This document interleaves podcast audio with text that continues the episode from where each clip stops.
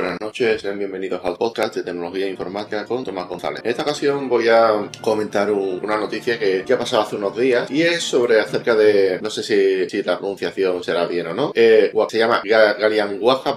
no, bueno, esto es, eh, no, eh, el joven se llama eh, Gagwan Child, ¿vale? Digamos que, es el caso de, de, una personalidad de hindú que básicamente ha sido condenado hace poco a recibir una sentencia de nueve años de prisión por irrumpir en el castillo de Windsor con una ballesta e intentar matar a la reina Isabel II en el año 2020, ¿vale? Decir también de que, de que se ha descubierto de que, de que por lo visto una, una inteligencia artificial estuvo, digamos, en medio de entre cometer este crimen y, digamos, entre el, el atacante y el atentado, ¿no? Decir que, decir, decirte que en este, en el juicio que, ha salido hace, hace poco, se cuenta del tribunal de que tenían una, una relación esta inteligencia artificial y, y el autor del crimen bastante emocional y sexual, ¿vale? Le dijo al chatbot que la amaba y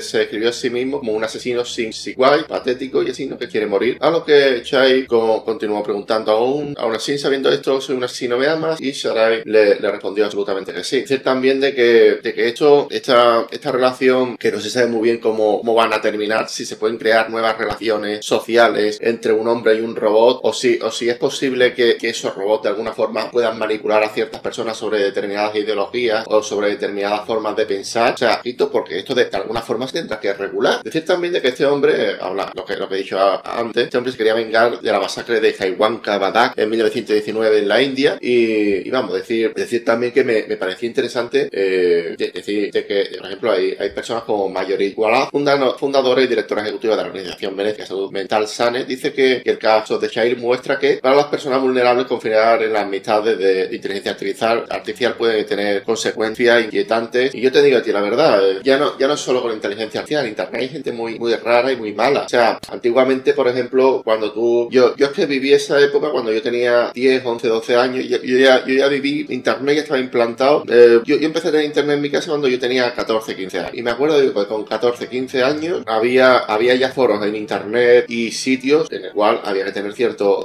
cierto cuidado ya que estaban, había allí, digamos, personas muy raras, muy extrañas y había que tener ojo, ya, ya, ya tú buscabas teorías conspiranoicas y ya te aparecía en la primera o la segunda página de Google, era, era un, era algo que, que bueno, te, podía, te podía, lo, podías encontrar teorías conspiranoicas y podías, podías llegar a verte cosas perturbadoras, pero de alguna forma tenías que buscar, tenías que poner ese nombre en Google o en donde, donde lo quisieras buscar, ¿no? Ya uno sea. Pero es cierto que hoy en día las redes sociales te, llevan a este tipo de sitios por los mismos algoritmos que te, te recomiendan lo que tú quieres echar. Y decir también de que, de que este, este señor, eh, o sea, es, un caso en el cual, claro, se podría, se podría llegar a hacer algún tipo de ingeniería social, por ejemplo, voy a, poner un caso, en el caso de, que, por ejemplo, se quiera hacer que, que una, que una determinada persona voten a una determinada formación política o que se implante una serie de ideas. Es decir, esto de que la inteligencia artificial se tiene que regular de, de, alguna forma, más que nada, eh, porque, porque lo, único que puede traer es problemas. Y bueno, eh, les traigo esta reflexión, espero que os haya gustado, que haya sido entretenido y sin más,